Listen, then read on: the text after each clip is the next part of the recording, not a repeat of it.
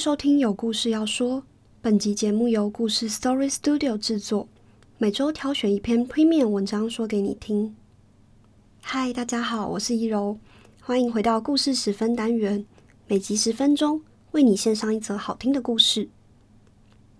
今天要为大家带来的是我听过最令人伤心的少女养成计划。这个养成计划的一方是想将台湾原住民改造成文明人的日本政府。而另一方，则是深陷在时代夹缝之中、身不由己的台湾族少女阿台。属于少女阿台的开始和结束，都发生在短短的几个月之间。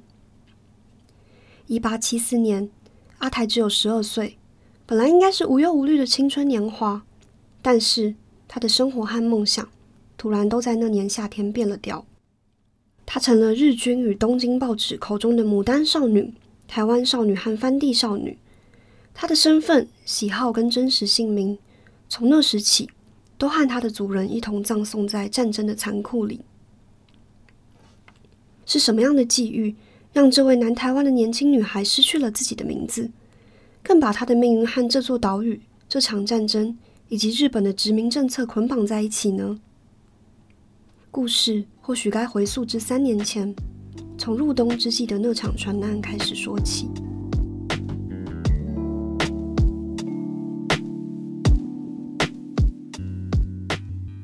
一八七一年，琉球国宫古岛人在一次航行期间，一个不小心随着东北季风漂流到了全世界最阴险、最恶名昭彰的海域之一——台湾的东南方。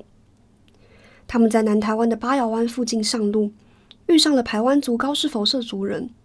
在一连串的误会下，最后有五十几名船员被族人给杀掉。给了明治维新后积极向外扩张、想要并吞琉球国的宗主国日本一个保护臣民、对台湾出兵的借口。三年后的五月，将军西乡从道率领数千名日军大举挥兵南下，而杀害琉球船民的牡丹社和高士否社，就是他第一个要对付的目标。这场绵延一个多月的军事行动，后来在历史课本中被称为了牡丹社事件。那时，日军为了加速这场惩罚藩地的藩地处分，动员了一千三百名的士军和火炮，兵分三路进攻今天屏东牡丹乡与车城乡交界处的反日阵营。而其中一支日军小队呢，他们突然在草丛里发现了一名老妇人跟一名少女。是的。这位少女就是阿台。据说，阿台这个名字是当时出兵台湾的西乡从道亲自取的名字。阿台在刚被日军发现捕获时，因为过度惊讶害怕而大哭不止。当他渐渐缓和过来后，虽然不哭了，却顶着一张失神、茫然而看不出悲喜的面孔。在日军的记录中，阿台的举措像是小猪一般的愚蠢。不只是无法用言语沟通，手脚更是动个不停。一看到食物，就像是恶鬼一样扑上去伸手攫取。这年夏天天气格外炎热，才刚六月就已经每天都是高达三十二度大晴天。阿台这样娇弱的样子，让日军很担心，说：“诶，他会不会还没有回到日本，就因为气候跟奔波在中途死掉呢？”因此，为了留下记录。日军特别聘请摄影师为他留下个人的独照，而这张照片也成为了阿台难得留存的真实身影。在画面中，娇小黑幼的少女绑着头巾，身上穿着排湾族的服饰与配件，眉头深锁，不情愿地望着右前方，而她的头则被左边伸出来的大手紧紧地抓着。阿台是否那时就已意识到自己的命运了呢？还是他正在怨恨着这个世界，想着该如何伺机逃跑。这样宛如野人般的阿台，在日军的指挥下换上和服之后，却使得前线战士一见到他便想起了故乡。或许是怕一位少女长期待在只有男性的军营不妥当，也或许是对这位蛮族少女有更多的期许跟想象。几天后，趁着长官返回日本的机会。日军让阿台一同搭上了这艘在六月七号起航的明光丸号。就这样，阿台在海浪的往复波岸的撞击声中登船，启程前往他敌人的国家。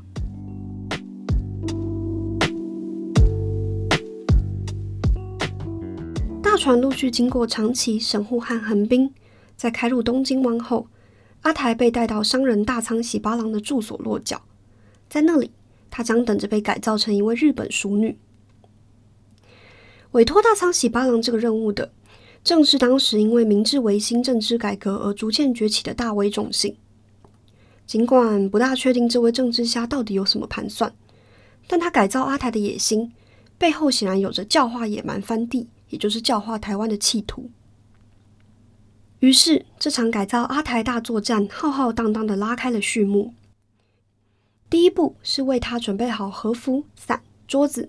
还有笔墨纸砚啊、蚊帐这些日常用具，再来会安排一个看护妇，随时在一旁提供阿台无微不至的照护。至于老师呢，还特别请了当时著名的儒士来教他习字读书。经过日复一日的教诲，文明似乎真的逐渐在阿台身上发挥作用。他的日常语言、举止、进退都开始有了日本人的样子，也终于露出了笑容。能够比较自在的表达出自己的情绪。对日本人来说，当年那个在船上被形容看起来像是日本下等人民或苦力的原住民少女，经过了这一连串的教养之后，似乎也勉强可以被看作是一个可爱、一个合乎礼仪的淑女。既然投资已经有了阶段性的成果，那也该是时候送阿台回到故乡，让他的同胞看看真正的文明人长什么样子了。那年十一月，阿台来到东京，才刚过了五个月左右，又被人带回了他的部落。大概连自己为什么要离开都毫无头绪吧。阿台就这样模模糊糊的跟着上了车，上了船，辞别这个对他来说，同时意味着糖跟意味着鞭子的地方。他的返乡之旅甚至登上了当时东京的大报，从住家到港口的路上，观者如堵，是东京当时最热闹的大新闻。阿台在船上会期待着见到故人，分享在异国的所见所学吗？穿上和服、盛装打扮的他，是否曾经疑惑过自己到底是日本人还是台湾族人呢？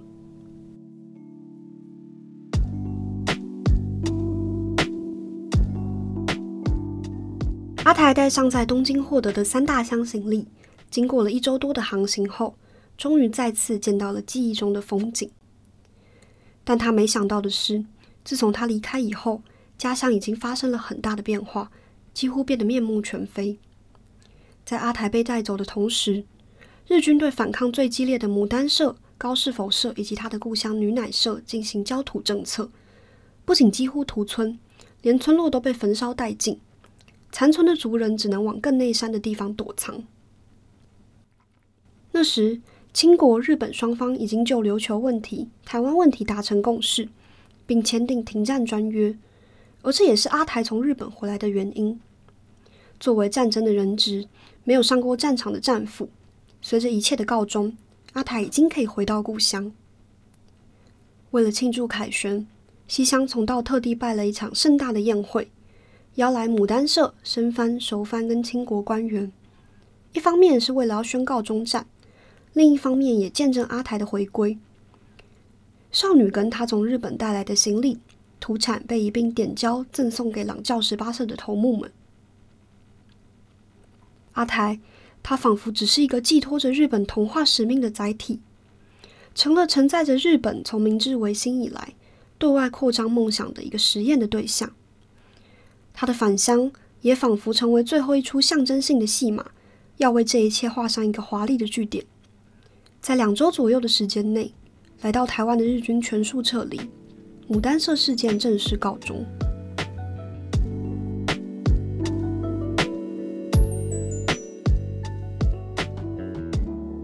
牡丹社事件之后，清国政府将朗教地区正式纳入官方版图，并积极的鼓励汉人移民到这一带来开垦。一方面是因为日军在牡丹社战争中拓宽了道路，加速了人群的互动。而另一方面，在与汉人的持续往来与通婚下，这几个部落也日渐汉化。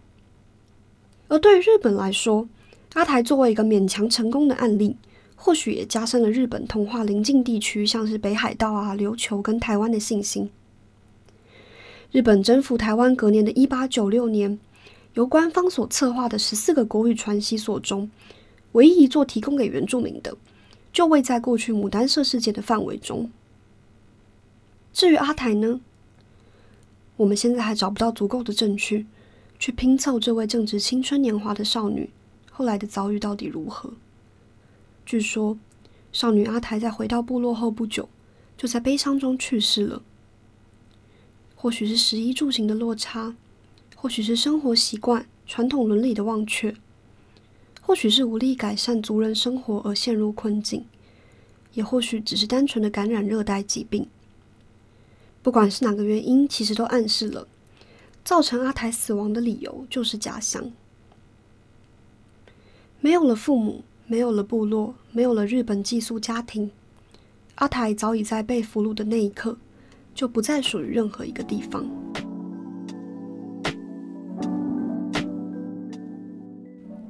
以上内容改编自故事 Story Studio 网站，由作者徐祥碧撰写的文章。这是最哀伤的少女养成计划，被日本政府抓去东京改造的番人女孩。如果喜欢的话，欢迎上故事网站看更多的精彩细节，并订阅我们看更多精彩的订阅文章哦。我们下次再见了，拜拜。